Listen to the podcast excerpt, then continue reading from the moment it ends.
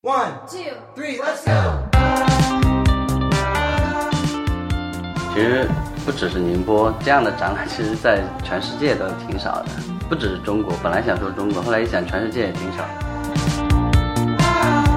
这次展览也呈现了很多新加坡艺术家的一个作品。那他们的话，很多拍摄的都是关于控制论方面的，就是说人如何去控制自然。因为这个，我觉得其实也是跟今年的整个感觉息息相关的。巴不得有更多的人来，真的，我觉得太少了。每次看到这些展览，就是可能参展商就是这些，还是那些，对，我就我也很纳闷的。我们做了十年了，就是没有几个新冒出来的独立出版机构。我也想知道为什么，我也常常跟朋友聊天，为什么？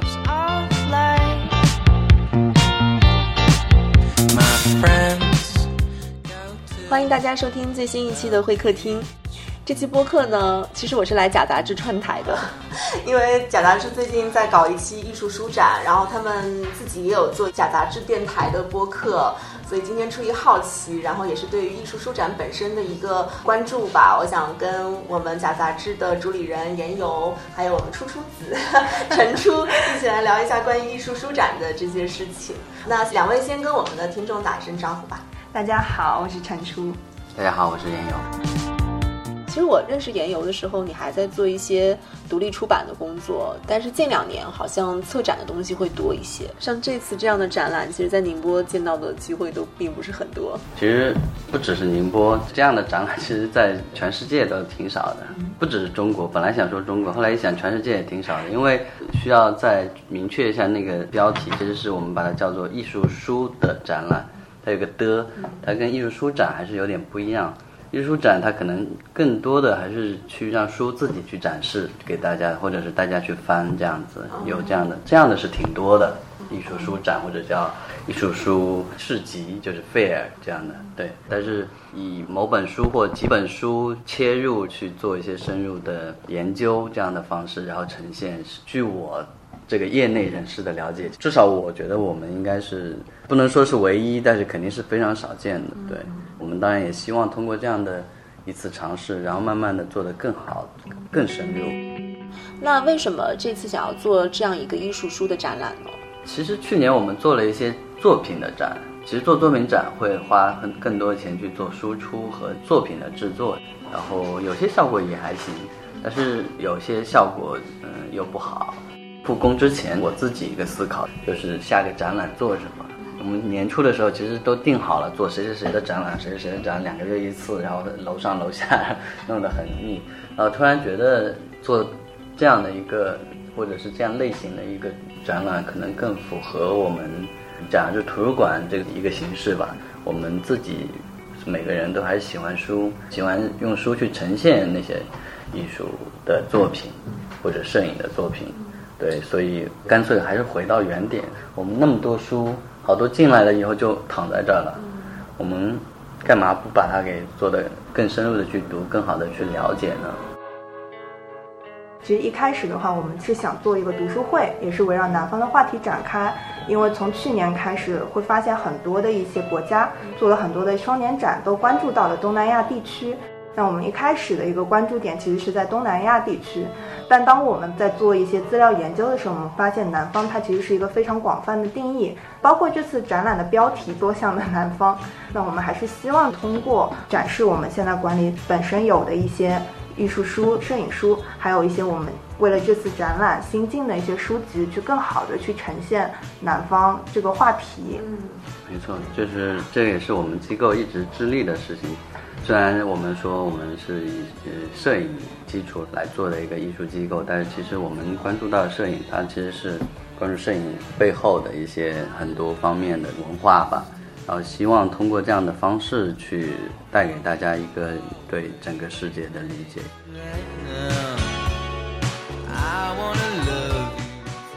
这个展，我自己的感觉还是挺人类学的，因为探讨的像是城市生态或者新旧文明这些，其实都是我特别感兴趣的新闻议题。那你们定义多项的南方，包括这次选择了八位艺术家的艺术书，嗯，是试图想展现一个什么样的地域文化的特征呢？就是在这个潮湿和松软之外。因为潮湿和松软其实是我们对南方的一个第一印象，能够通过这两个非常直观的一个形容词，引发大家更多的一个想象，其实是希望透过我们这些艺术家他们关注的话题，去更好的了解每个地区他们特有的一些文化，甚至说很多我们不知道的一些方面。嗯。这次展览也呈现了很多新加坡艺术家的一个作品。那他们的话，很多拍摄的都是关于控制论方面的，就是说人如何去控制自然。因为这个，我觉得其实也是跟今年的整个感觉息息相关的。因为我觉得在疫情期间，包括现在疫情过后。啊，有很多自然灾害的一个发生，其实大家也都在反思，就是说人、城市还有跟乡村之间这些关系如何去平衡。包括我自己也看到了很多作者在讨论重新回归乡村，去研究一些乡村的议题，去思考我的一些审美怎么样给乡村带来一些新的一些变化。特别是对新加坡这种国家来说，它本身是一个可能有人为改造痕迹的一个国家。在路上是可以看到很多牛的，但是因为它要造花园城市嘛，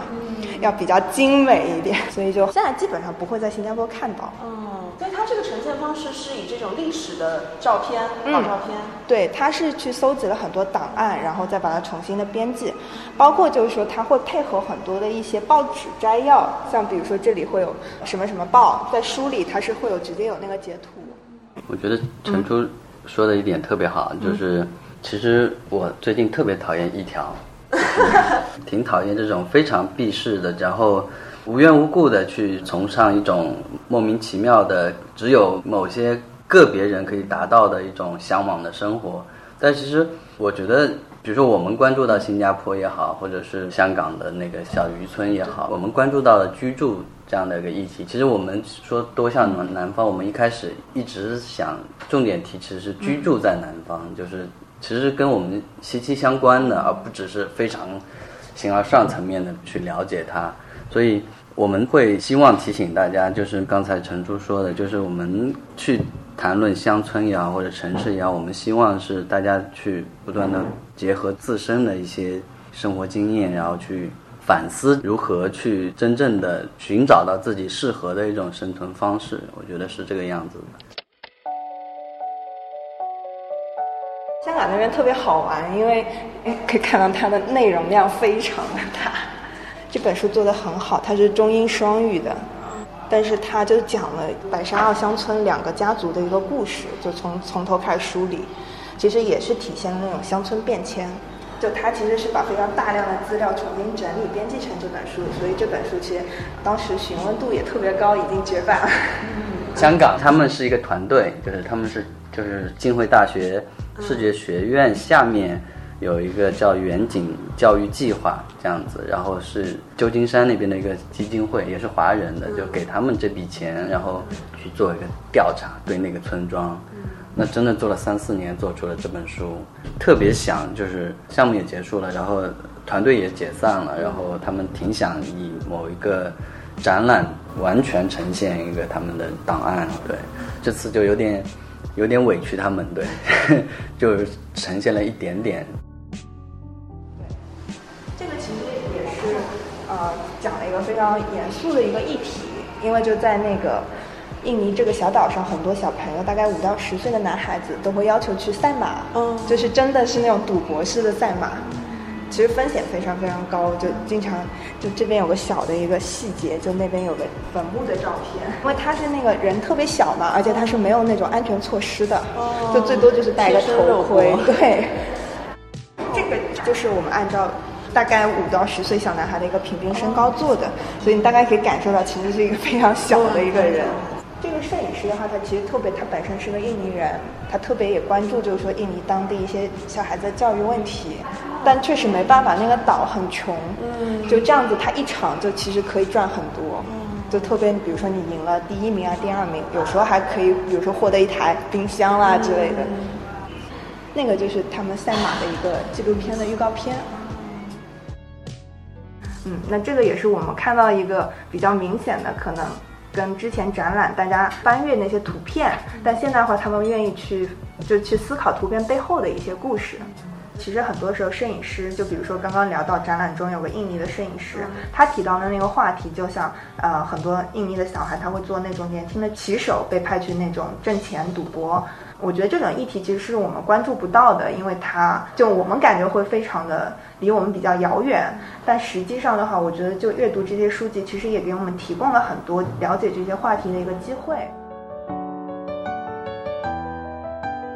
可以看到，其实，在我们认为的，就是这些比较边缘化的国家中，他们也有一些自我的一些摄影跟艺术实践。比如说，有一些缅甸的摄影师，他们会更加关注到时尚，啊，或者说是一些家庭记忆、个人记忆的方面。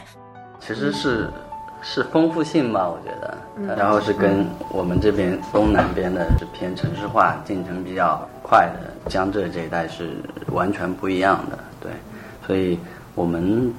的试点其实还是基于宁波，对，基于我们这个机构所在的位置的。嗯，我们之前讨论过程中还有一个标题就是“不同的南方”，就是对，所以确实是有这方面的想多元一点，对，丰富一点。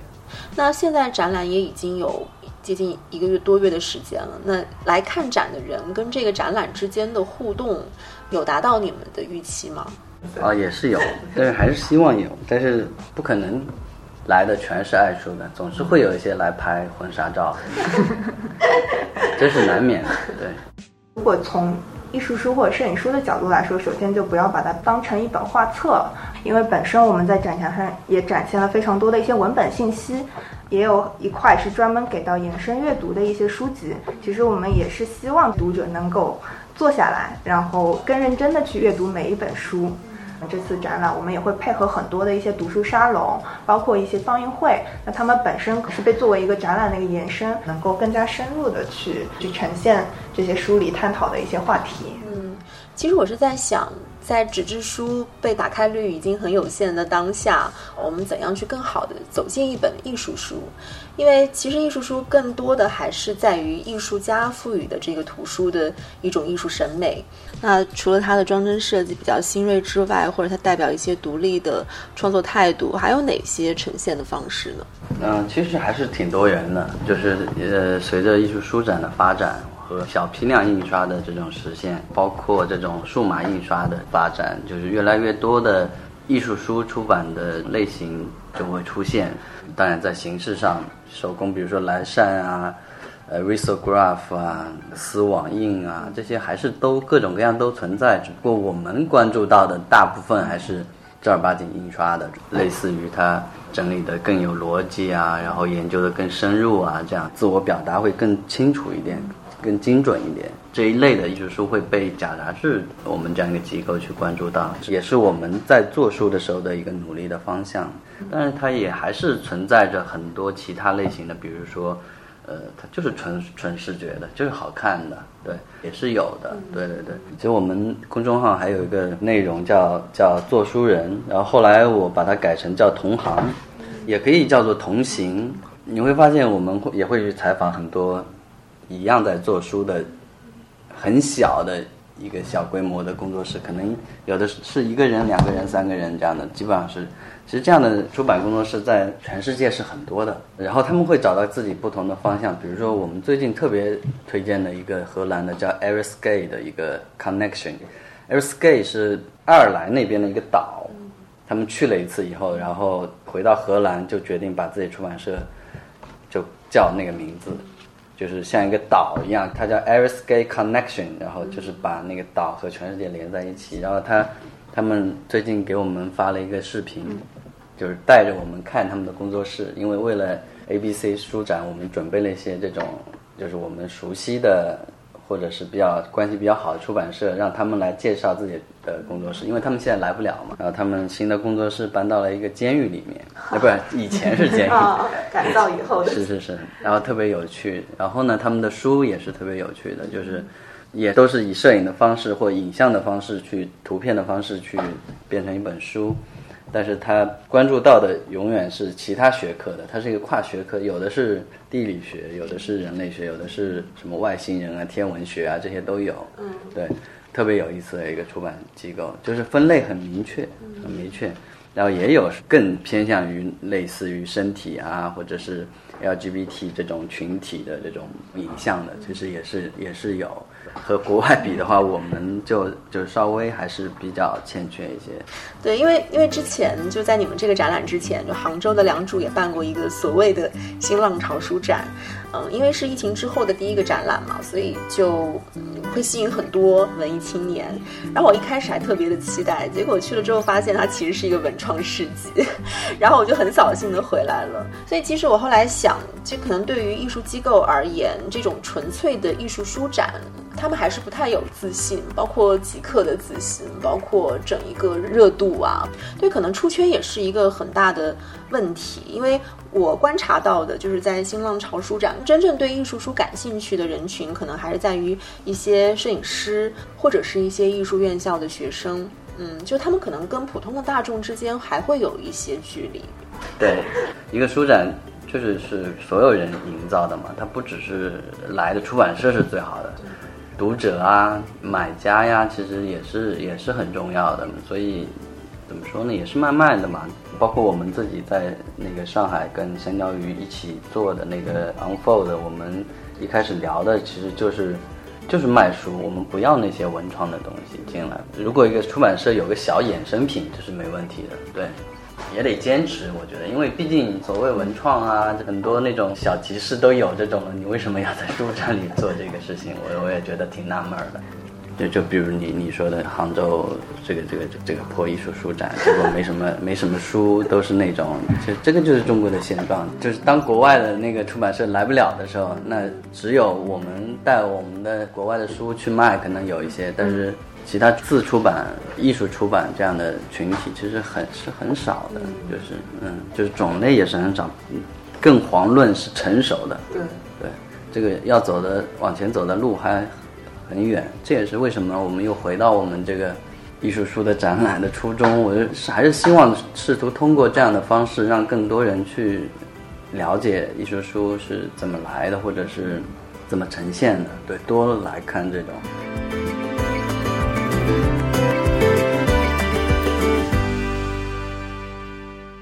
嗯，那你觉得这几年就是艺术书展的市场，它有一个推动跟发展吗？还是？没有变化，因为发现到其实参展的机构也基本上都是这一些。我就我也很纳闷的，我们做了十年了，就是没有几个新冒出来的这种独立出版机构。我也想知道为什么，我也常常跟朋友聊天，为什么就对，就除了呃，比如说做摄影的，想起贾达志，然后无锡有一个无相叫，然后上海有个叫 Same Paper，然后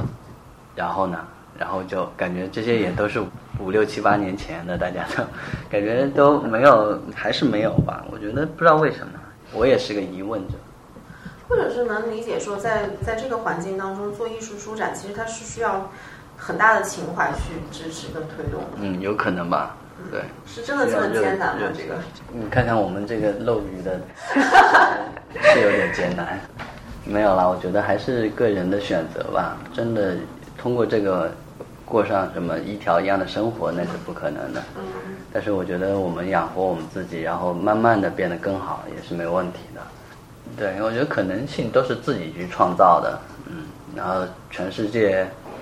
就如果举一个这种例子的话，那人家都已经做了很多年，也照样也有很多这样的小机构活得很好的，对他们也没有那么多政府资助，他们也有些就是靠自己，对，都一样的。就是我觉得还是勇气吧。三四年前那个 A B C 开始做，他们一开始在杭州，其实他们是中国美院的三个毕业生做，第一第一届是在杭州做的，就是在那个美院旁边的一个空间，美院美术馆旁边的空间，然后。呃，做了第一届，后来因为二十一世纪民生看中了他们，去了上海，去完以后，他们是因为搬到了北京去住，就在北京做了就 A B C 北京站，然后上海站呢也没放弃，就反复都会做。呃，后来呢，香蕉鱼和我们，主要是我和那个苏菲啦，我们俩聊，有时候觉得 A B C 前几届做的有点太手工感了，就是太多这种。手工艺品，对，就是真正卖书的有，但是不多。还有好多拼桌的，就是类似于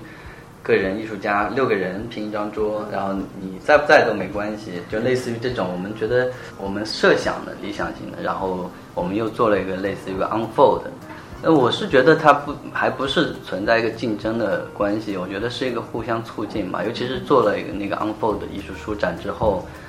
其实再接下去 A B C 作为艺术书展，无论是在组织上啊，还是邀请出版社上啊。摊位的安排上啊，都变得更好了，更好，更多卖真正卖书和买书的人来了，这个是是我觉得做艺术书，像 A B C，包括 Unfold，我认同的这种艺术书展做到的一个嗯正面引导的一个作用。所以这两年我觉得还是在发展，你不能说没有发展，只是说冒出来的类似于这种嗯非常有雏形或者是有自己理念的这种小型的。出版机构是没有，但是个人的这种艺术书的制作啊，还是越来越多的。你可以在里面可以找到一些的。对我也是经常去逛一逛，对，还是可以找到一些有趣的。嗯，目前为止，就艺术书展还是去推广艺术书，或者是促进你们销售的一个唯一的方式吗？比较好的一个方式。是，我觉得是的，就是书展是一个非常好的呃让书流通起来的渠道。我是前年的时候去呃瑞士访问，瑞士文化基金会就帮我安排了很多瑞士本地的一些出版，就非常独立，有的就是一个人，有的就两三个人这样的出版社，然后我就一个个去跟他们聊天。哎，可惜那时候就没有播客什么录下来，我真没录，我就真的纯聊天，就跟他们聊。然后有一个出版人，他的一句话触发了我，就是我我问他，你为什么网站都不做？他说我哪有空？我白天是时装设计师，然后我晚上正好没事儿，我就可以跟他说我很多的合作艺术家都是美国人，我晚上了他们开始工作，我就正好可以跟他们工作。然后我就说，那你这书怎么弄？他说就是给那个发行商呗，然后还有就是开着车转呗，整个欧洲一年到头就各种城市的有十几二十个这种书展，然后再去去大的像纽约啊、洛杉矶呀。他说：“那基本上每个卖个十来本，就两三百本就没了，自己再留一点，然后给发行商一点。他就我他说我就没必要上传了。然后我当时在想，我们参加的书展太少了，就是我们去的，就是几个大的，基本上就每年五个六个这样子，其实也蛮多了。对于中国的出版社，